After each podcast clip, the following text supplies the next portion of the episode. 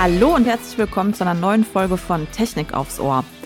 Heute geht es um einen spannenden Studiengang, von dem der ein oder andere vielleicht noch gar nicht so viel gehört hat, und zwar Water Science. Wir wollen heute darüber sprechen, was sich dahinter verbirgt, was man da genau studiert, was man damit machen kann und warum die Wasserwirtschaft auch so wichtig ist. Und dazu haben wir einen Gast eingeladen, Thorsten Schmidt. Er ist seit 17 Jahren Professor an der Universität Duisburg im Bereich analytische Chemie. Ja, und er leitet dort auch das strategische Forschungsfeld Wasserforschung und ist außerdem Dekan der Fakultät für Chemie, in der der Studiengang angesiedelt ist. So, herzlich willkommen. Hallo, Herr Professor Schmidt. Ich spiele jetzt mal den Schlauschwätzer. Ne? Das heißt Universität Duisburg-Essen. Ja, das habe ich schon gesagt. Nicht, dass uns die Essener aufs Dach steigen. Aber ich glaube, das Habe ich nur nicht. Duisburg gesagt? Du hast nur Duisburg gesagt. Ich habe genau aufgepasst. Eieiei. Ja, das kommt, wenn man in seiner Einleitung äh, irgendwie vergisst, was reinzutippern. Ja, ja. Ne, ich habe es gesehen. ja, gut, gut, dass du es gesagt hast, natürlich. Wunderbar. Also das schneiden wir jetzt übrigens nicht raus. Ne? Nein, das kann so bleiben. Wir haben es ja korrigiert. Aber jetzt ist ernst, Herr Professor Schmidt. Was steckt denn hinter dem Begriff und hinter dem Studiengang Water Science? Ja, Water Science ist ein naturwissenschaftlicher Studiengang, der aus der Erkenntnis heraus, dass wir für die Bewältigung von Wasserfragestellungen einen breiten naturwissenschaftlichen Hintergrund brauchen, ähm, Aspekte der Chemie, Aspekte der Mikrobiologie und Aspekte der Analytik zusammenführt. Und äh, gibt es denn genügend junge Menschen, die sich für Water Science Studiengänge entscheiden oder diesen Studiengang entscheiden? Oder haben Sie da noch Nachholbedarf? Im Moment sehen wir insgesamt ja im MINT-Bereich schon eine Schwierigkeit, vor allen Dingen nach der Corona-Zeit, dass wir einen deutlichen Rückgang haben an Anfängerzahlen. Das gilt auch für Water Science, leider. Denn das Thema Wasser ist eines, das eigentlich an Bedeutung nur zunehmen kann. Ähm, vielleicht kennt der ein oder andere von Ihnen den Begriff von Wasser als blauem Gold des 21. Jahrhunderts. Das soll ja äh, ein bisschen symbolisieren, dass das ein Thema ist, das äh, in seiner Bedeutung wahrscheinlich äh, das von Edelmetall mindestens mal, vielleicht auch von Öl, deutlich übersteigen wird. Denn auf Wasser sind wir alle angewiesen und wir sind nicht nur auf ausreichend Wasser angewiesen, sondern auch auf Wasser ausreichender Qualität und genau mit den Fragestellungen. Also nicht so sehr der Menge, aber der Qualität von Wasser. Damit beschäftigt sich der Studiengang und angesichts der auch äh, Bewegung, gerade bei jungen Leuten, ne, also Stichwort Klimawandel, Stichwort Friday for Future Bewegung, gehen wir davon aus, dass wir damit auch ein Angebot machen, das viele auch in Zukunft dann ansprechen wird und wir nach der Corona-Delle dann jetzt auch wieder mehr Studierende für den Studiengang gewinnen. Ah, okay. Also in der Corona-Zeit gab es irgendwie ein bisschen weniger ja. Anmeldungen. Also das konnten ja. Sie feststellen und ja, konnten Sie da schon gegensteuern? Welche Maßnahmen treffen da so? Ja, da sind wir natürlich dabei. Das gilt jetzt, wie gesagt, ja nicht nur für diesen Studiengang. Das mhm. gilt für äh, alle MINT-Fächer. Mhm. Das betrifft auch die Chemie in unserer eigenen Fakultät. Das betrifft die Physik. Das betrifft okay. auch die Ingenieurwissenschaften. Ähm, und da steuert die Universität insgesamt natürlich, versucht dagegen zu steuern, unter anderem über solche Formate nochmal deutlich zu machen, was wir da anbieten und warum das auch für die Zukunft so wichtig ist. Ne? Wir sehen das immer wieder auch bei unseren Studierenden. Viele von denen sind unglaublich intrinsisch motiviert. Ne? Die interessiert es, etwas zu studieren, bei dem sie den Eindruck haben, nach dem Abschluss können sie äh, sehr konkret vielleicht zur Verbesserung des menschlichen mhm. Lebens beitragen. Ja. ja, aber ist doch schön. Die Sinnhaftigkeit, ne, die wird ja auch wirklich immer wichtiger. Also das ja, genau. kann ich total gut verstehen. Haben Sie denn vielleicht ein paar Beispiele für uns, für die Inhalte des Studiums? Also um das ein bisschen konkreter zu fassen, was man sich darunter vorstellen kann. Ja, ähm, das ist ein Punkt, der tatsächlich wahrscheinlich bei manchem, der erstmal über den Begriff Water Science stolpert, sehr unterschiedliche Verknüpfungen macht, äh, also was man denn da drunter versteht. Äh, und das muss ich sagen, in der Tat gibt es ja auch Studiengänge, die so ein ähnliches Feld vielleicht abdecken, aber dann eben aus anderen Blickwinkeln. Es gibt Geoökologie-Studiengänge, die aber eben oft eher diesen äh, Georessourcenbezug haben, den wir nicht haben. Ähm, und bei uns ist der äh, unter Water Science schon sehr starke Grundlagenausbildung in Chemie mit verbunden. Das heißt, die ähm, Studierenden haben auch am Anfang in den ersten Semestern einige Veranstaltungen gemeinsam mit Chemikern, Chemikerinnen, aber zusätzlich eben dann den Bereich der Biowissenschaften, da mit dem Fokus auf Mikrobiologie, Umweltmikrobiologie und auch Hygiene. Ganz wichtiges Thema, vor allen Dingen auch global. Ähm, wir haben auch vor allen Dingen im weiterführenden Masterstudiengang dann viele Angebote im Bereich Molekularbiologie, Bioinformatik. All das sind, äh, glaube ich, auch Qualifikationen, die man da wirbt, die weit über den Wasserbereich auch bei unseren Absolventen hinaus dann relevant sind. Und in der Analytik ist ja die dritte Säule des Studiengangs. Da lernt man, wie man Inhaltsstoffe im Wasser analysiert, also was da drin ist, wie viel da drin ist von irgendwelchen Stoffen. Das können natürliche Prozesse sein. In vielen Fällen hat das aber auch natürlich was mit Wasserverschmutzung zu tun. Und es geht darum, festzustellen, welche äh, Stoffe, schädlichen Stoffe denn im Wasser drin sind. Wir hatten neulich einen Studiogast, das war ein Spezialist für Trinkwasserhygiene.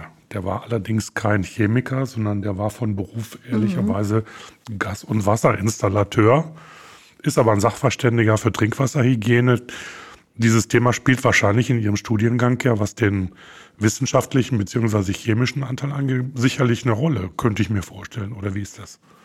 Ja, absolut. Das ist ein, ein, ganz wichtiger Bestandteil auch. Und wenn man sich auch überlegt, wie der Studiengang zustande gekommen ist, dann ähm, ist ja unter anderem dafür entscheidend gewesen, das war noch vor der Fusion der Universitäten Duisburg und Essen, äh, dass an der Universität Duisburg bereits das an-Institut, das IBW-Zentrum Wasser in Mülheim, das von, der, von den Trinkwasserversorgern gegründet wurde, mit der Universität gemeinsam äh, Professuren besetzt hat. Und da ging es genau um das Thema Hygiene. Ja.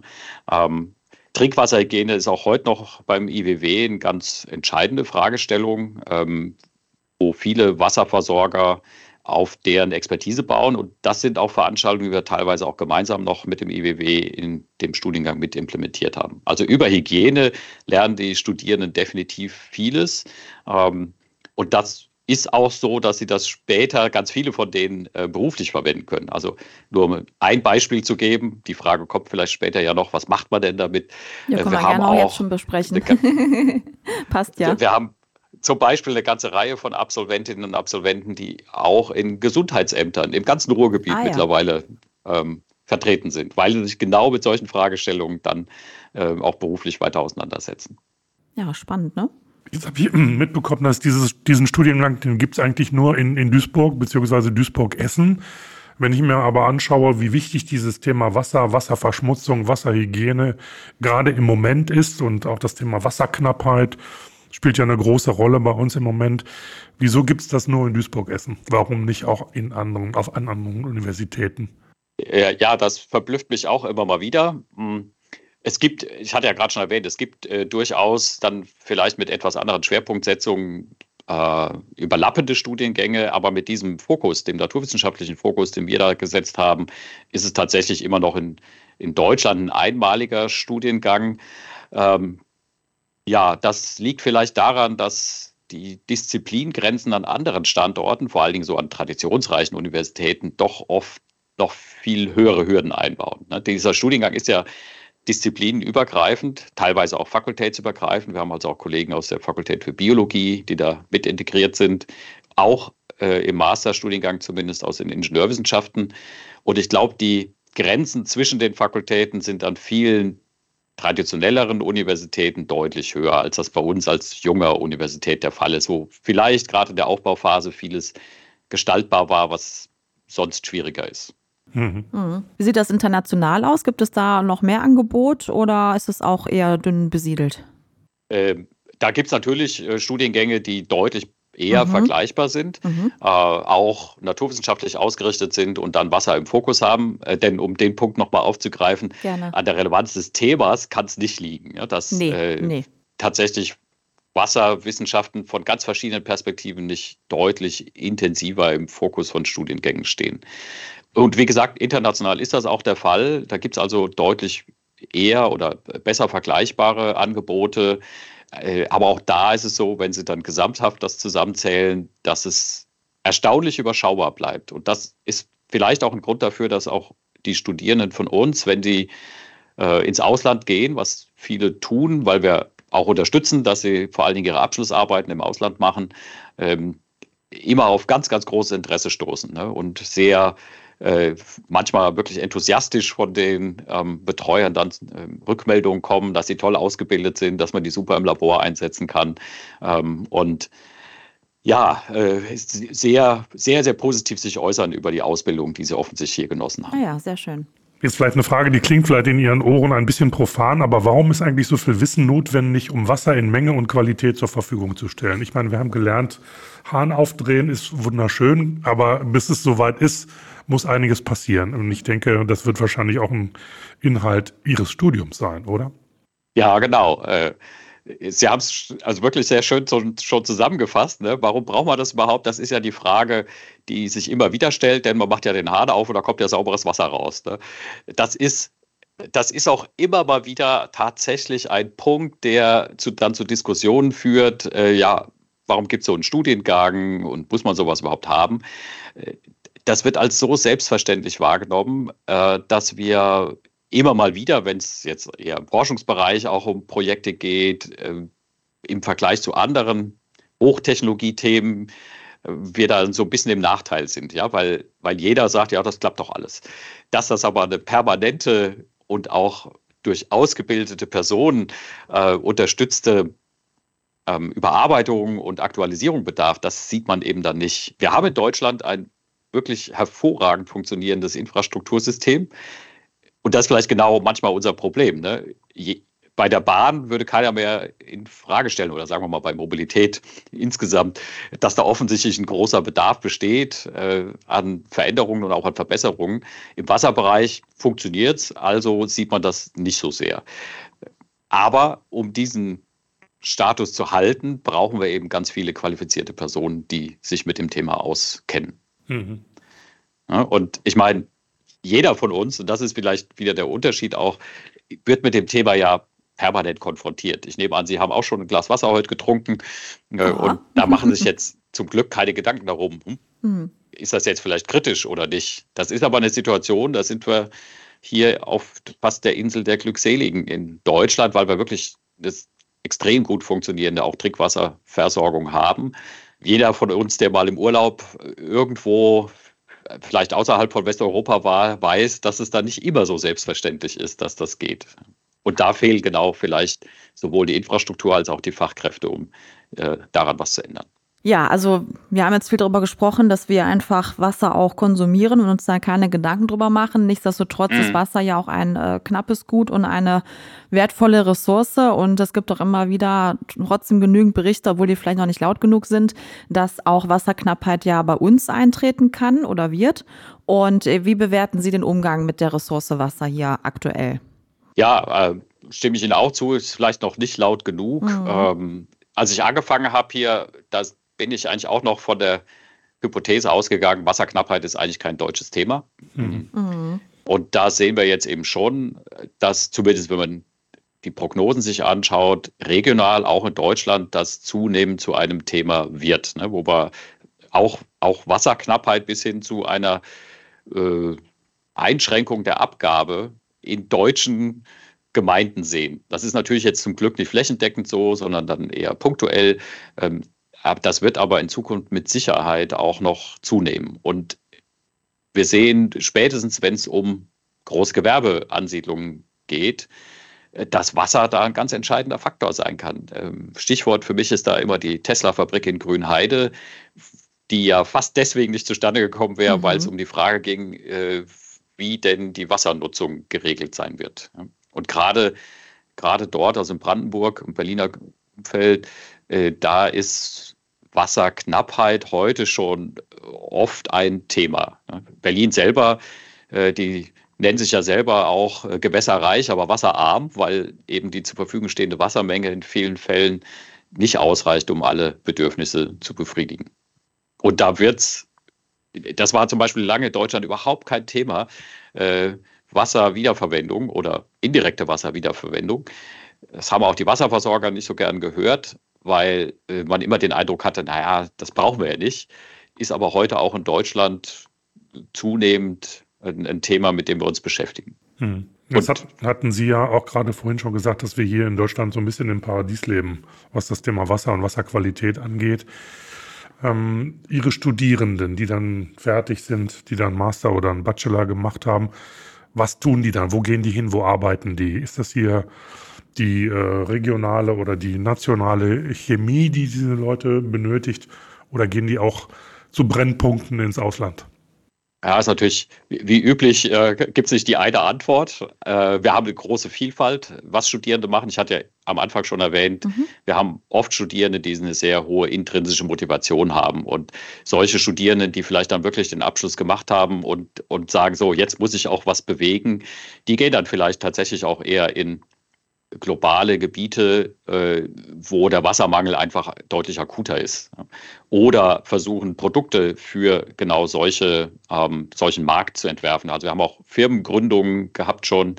Äh, Firma Letzner zum Beispiel, der Testsysteme entwickelt hat, sehr niederschwellige, mit denen sie mit sehr geringem Ressourcenaufwand Wasserqualität dann äh, beispielsweise in Ländern des globalen Südens dann bestimmen können. Das ist jetzt sicherlich ein Sonderfall. Äh, ansonsten ist die Spannbreite, wo unsere Absolventinnen und Absolventen landen, enorm groß. Ich hatte ja schon die Gesundheitsämter erwähnt, also ein Endpunkt vielleicht. Äh, aber natürlich haben wir auch bei den Wasserversorgern, bei Abwasserverbänden, äh, bei Geräteherstellern der Analytik, das ist ja auch ein wichtiger Punkt, ähm, äh, Personen bei Herstellern von Wasseraufbereitungschemikalien. Also ich habe gestern nochmal unser Alumni-Portal durchgeguckt, um mal so ein bisschen zu screenen, wo sind denn jetzt eigentlich unsere Absolventen alle? Und das ist also wirklich äh, verblüffend eigentlich, wie groß die Vielfalt ist. Mhm. Ja, Alumni, äh, sagten Sie gerade, das klingt ja spannend. Also was hat es genau damit auf sich? Ja, wir haben eigentlich, äh, weil wir am Anfang des Studiengangs damit konfrontiert waren, dass ein bisschen unklar war, was machen denn eigentlich die Studierenden? Natürlich hatten wir eine Vorstellung davon, aber spätestens, wenn dann die Absolventinnen mal zum Arbeitsamt gegangen sind, dann bekamen die Vorschläge wie, da gibt es eine offene Stelle für einen Techniker im Klärwerk. Könnte das nicht was für Sie sein? Und das ist natürlich nicht die Zielgröße, die wir im Auge hatten. Äh, also haben wir zunächst angefangen, das auf direkter Kontaktbasis per E-Mail-Austausch zu versuchen, immer im Kontakt mit den ehemaligen zu bleiben, die äh, sich dann zurückgemeldet haben, viele zumindest, äh, und gesagt haben, was sie jetzt beruflich machen. Aber das war irgendwann nicht mehr händelbar, weil es auch zu viele sind. Ähm, und dann haben wir das umgestellt. Und dann ist die Entscheidung auf eine der beruflichen sozialen Netzwerke gefallen, in dem Fall LinkedIn, in der wir jetzt eine Alumni-Gruppe führen. Da sind mittlerweile etwa 300 Personen drin. Ähm, das ist also schon ein ganz guter Querschnitt so über die letzten 20 Jahre, seit es den Studiengang gibt. Äh, natürlich macht das nicht jeder. Nicht jeder möchte da ein eigenes Profil anlegen, aber die, die es tun, die sind eigentlich fast alle Mitglieder und nutzen das dann auch zum Austausch, sehr viel auch für Informationen über Stellen beispielsweise. Ne? Und da sehen wir schon mittlerweile, dass die, gefühlt die Stellenangebote, die Stellennachfragen deutlich übersteigen. Also die sind nachgefragt. Das gilt natürlich jetzt nicht nur für Water Science Absolventinnen, Absolventen. Ich meine, Sie vertreten ja den VDI. Das wird ein Grundthema sein, eigentlich in der gesamten Branche, Fachkräftemangel zunehmend im, in dem gesamten Windbereich. Mhm. Das stimmt, ja. Sind das denn mehr Männer oder mehr Frauen, die äh, Water Science studieren? Um mal da auf das Thema mhm. Frauenquote zu kommen, was ja, ja, bei den Ingenieurwissenschaften ja immer bedauerlich niedrig immer noch ist. Ja, das ist äh, tatsächlich einigermaßen ausgeglichen. Es ist vielleicht jetzt ein paar mehr Frauen sogar. Das mag daran liegen, dass wir eben auch biowissenschaftliche Anteile haben, ne? weil äh, wenn wir jetzt die Nachbarfakultät Biologie angucken und deren Studiengänge, dann ist da, äh, sind da deutlich mehr äh, Frauen im Studium als Männer. Ähm, in der Chemie interessanterweise ist es aber auch ausgeglichen. Also wir haben, ist jetzt nicht so, dass Water Science da irgendwie deutlich rausschlägt, äh, sondern das ist eigentlich in der ganzen Fakultät so, dass wir in den Studiengängen plus minus äh, paritätische Verteilung haben. Gut. Ja. Ja, der äh, ansetzende Master danach, der wird ja bei Ihnen äh, in Duisburg-Essen auf Englisch angeboten. Warum ist das so? Der wird auf Englisch angeboten aus zwei Gründen. Erstens, ich, wir hatten ja gerade schon darüber gesprochen, dass zumindest doch ein nicht so kleiner Teil unserer Studierenden eben auch äh, international interessiert ist und auch mittlerweile international tätig ist. Ähm, da macht es natürlich Sinn, wenn man mit Studieninhalten sich nicht nur in, mit Deutsch beschäftigt hat, denn international gibt es jetzt nicht so viele Länder, bei denen das dann relevant ist. Äh, der zweite Punkt ist, dass wir auch früh schon gesehen haben, dass wir auch attraktiv sein wollen für Studieninteressierte mit unterschiedlichen naturwissenschaftlichen Bachelorabschlüssen, die aus dem Ausland dann zu uns kommen. Ähm, und das hat sich eigentlich gut bewährt. Auch da gilt natürlich, während der Corona-Zeit war das jetzt schwierig. Das bauen wir jetzt wieder auf erst. Aber ein nicht so kleiner Teil unserer Masterstudierenden kommt aus dem Ausland. Und da sind auch ganz tolle und hervorragende Leute dabei, die dann auch manchmal weitermachen, Richtung Promotion beispielsweise oder im deutschen Arbeitsmarkt verbleiben. Denn das ist eine interessante Erfahrung die Sie vielleicht auch schon von anderen gehört haben. Also wir haben, ich habe selber Mentoring für internationale Studierende lange gemacht. Ähm, viele kommen her und dann geht es natürlich darum, wir haben ein englischsprachiges Studienangebot. Äh, dann sagen, ja, ich brauche ja kein Deutsch lernen, weil nach zwei Jahren bin ich ja wieder weg. Ganz viele von denen entscheiden sich aber im Laufe ihres Studiums dann vielleicht doch die mhm. ersten beruflichen äh, Startpunkte hier in Deutschland zu legen. Und manche bleiben dann auch in Deutschland. Das ist ja eigentlich genau das, was wir vielleicht zunehmend brauchen, also qualifizierte äh, Personen, die dann über ein Studium zum Beispiel zusätzlich in unser Bildungssystem reinkommen und dann bei uns bleiben und ja, den Fachkräftemangel wenigstens ein bisschen reduzieren. Mhm. Ich hätte noch eine Frage zum Thema Forschung. An Universitäten wird ja auch geforscht. Können Sie vielleicht mal so ein mhm. paar Forschungsprojekte nennen, wo, die, wo Sie gerade dran arbeiten oder wo Ihre Studierenden arbeiten?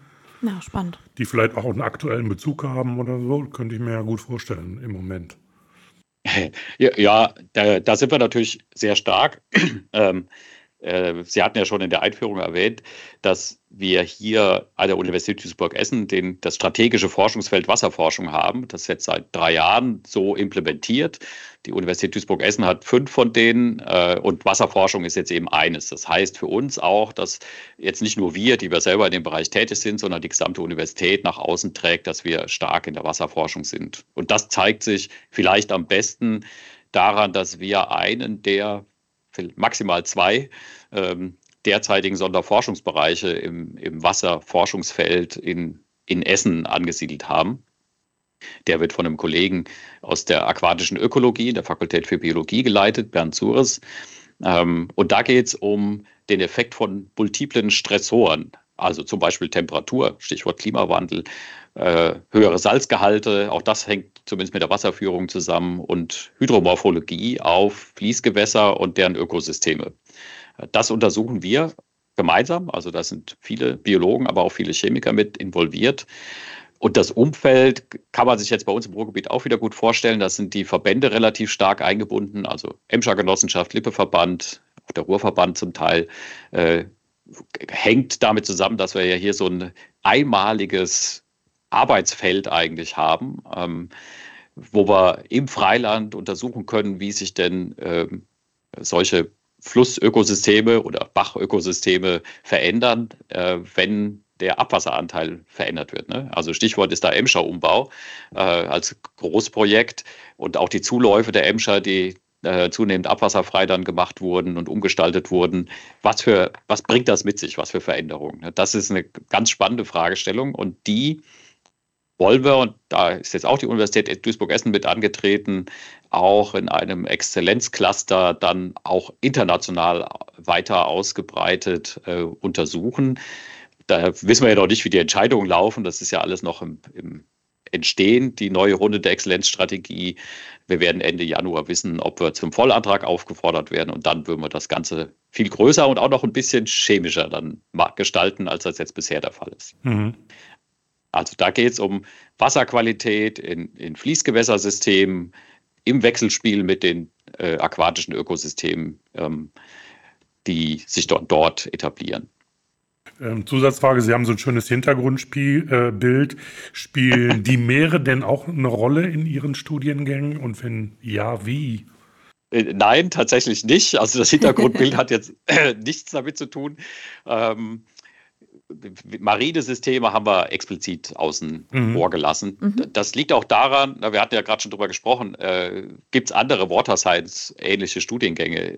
T tatsächlich gibt es die für den Marienbereich. Ne? Und da gucken wir aber dann eher in die Universitäten äh, an Nord- und Ostseeküste und auch außeruniversitäre Forschungseinrichtungen wie das AVI oder Geomar, also die dann in Bremen oder in Kiel sitzen. Ähm, da gibt es ganz viele äh, Forschungsaktivitäten in dem Bereich schon. Das wäre wahrscheinlich auch zu komplex, wenn man das auch noch mit integrieren würde, könnte ich ja, mir vorstellen. kann ne? ich mir auch gut vorstellen. Ja, ja die, die Fragestellungen sind oft halt, ne? auch Anders, andere ne? tatsächlich. Ne? Ja. Die, also die, die Meeressysteme sind auch total spannend, ne? wenn man da mal einen Vortrag von Ante Boetius zum Beispiel gehört Ja. hat, Mhm. äh, die dann Tiefseeerkundungen macht und man da wieder feststellt, dass wir da weniger drüber wissen als über manches im Weltall.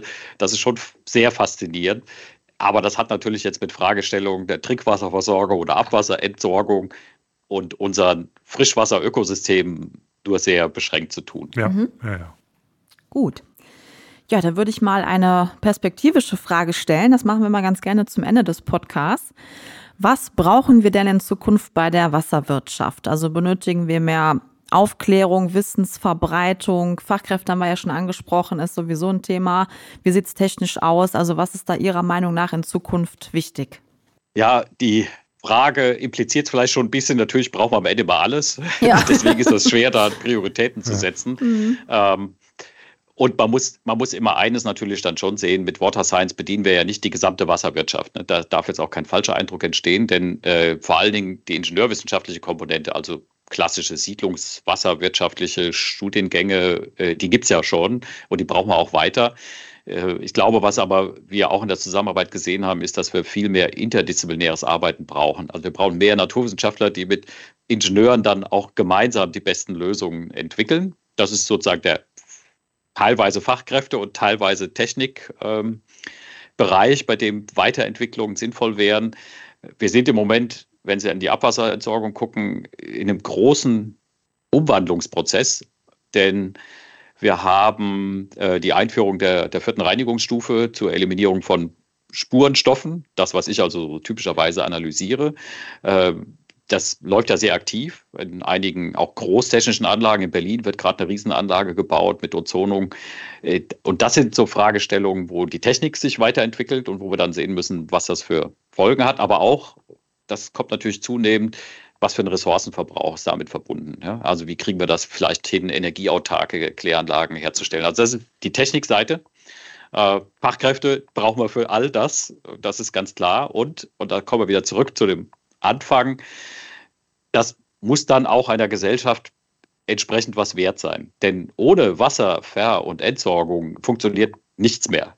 Ähm, das, die Bedeutung des Themas kann man fast gar nicht überschätzen, äh, weil ja nicht nur unser Trinkwasser davon abhängt, sondern jeder Industrieprozess äh, braucht Wasser. Also ohne Wasser geht gar nichts. Und da ist manchmal eben die Wissensverbreitung, die Sie ja angesprochen haben, dann wichtig, um immer Mhm. wieder die Bedeutung dieses Themas dann auch ins Bewusstsein zu rücken. Ressource Wasser ist ein Riesenthema. Das ist ja, so. Absolut. Ja, da danke sind wir uns sofort einig. Ja. Ja. ja, danke für das Schlusswort. Ich fand das super spannend, auch zu erfahren, was konkret in diesem Studiengang alles ähm, lernbar ist und wie das alles abläuft, fand ich total gut. Und wer noch mehr wissen möchte, guckt bitte in die Show Notes. Da werden wir auf jeden Fall passende Links noch reinpacken. Und ansonsten, Marco, was bleibt über? Was bleibt über, äh, zu sagen, wenn ihr Kommentare abgeben wollt zu dem Podcast oder zu anderen Podcasts oder Vorschläge habt für irgendein Thema, was wir aufgreifen können, dann schickt bitte an podcast.vdi.de. Wir schauen uns das an und wenn es gut ist, dann machen wir das auch. So sieht's aus. Lieber Herr Professor Schmidt, vielen Dank für Ihre Zeit. Ich fand das heute total interessant. Ich habe nicht gewusst, dass es einen Studiengang Water Science Mhm. Wussten gibt. wir vorher echt nicht, ja. Aber wenn ich so höre, was dieser Studiengang beinhaltet, dann bin ich froh, dass es ihn gibt. ja, toll.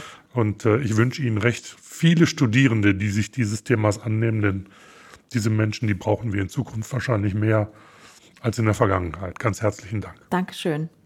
Ja, herzlichen Dank für die Möglichkeit, mit Ihnen zu sprechen und äh, dem Wunsch, den Sie geäußert haben, dem schließe ich mich natürlich an. Ich würde auch hoffen, dass der ein oder die andere vielleicht dann interessiert ist und bei uns mal nachschaut zumindest über die Mhm. Shownotes oder auch direkt, äh, was in, hinter dem Studiengang sich noch weiter verbirgt.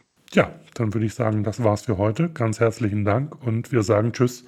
Bis zum nächsten Mal. Ciao.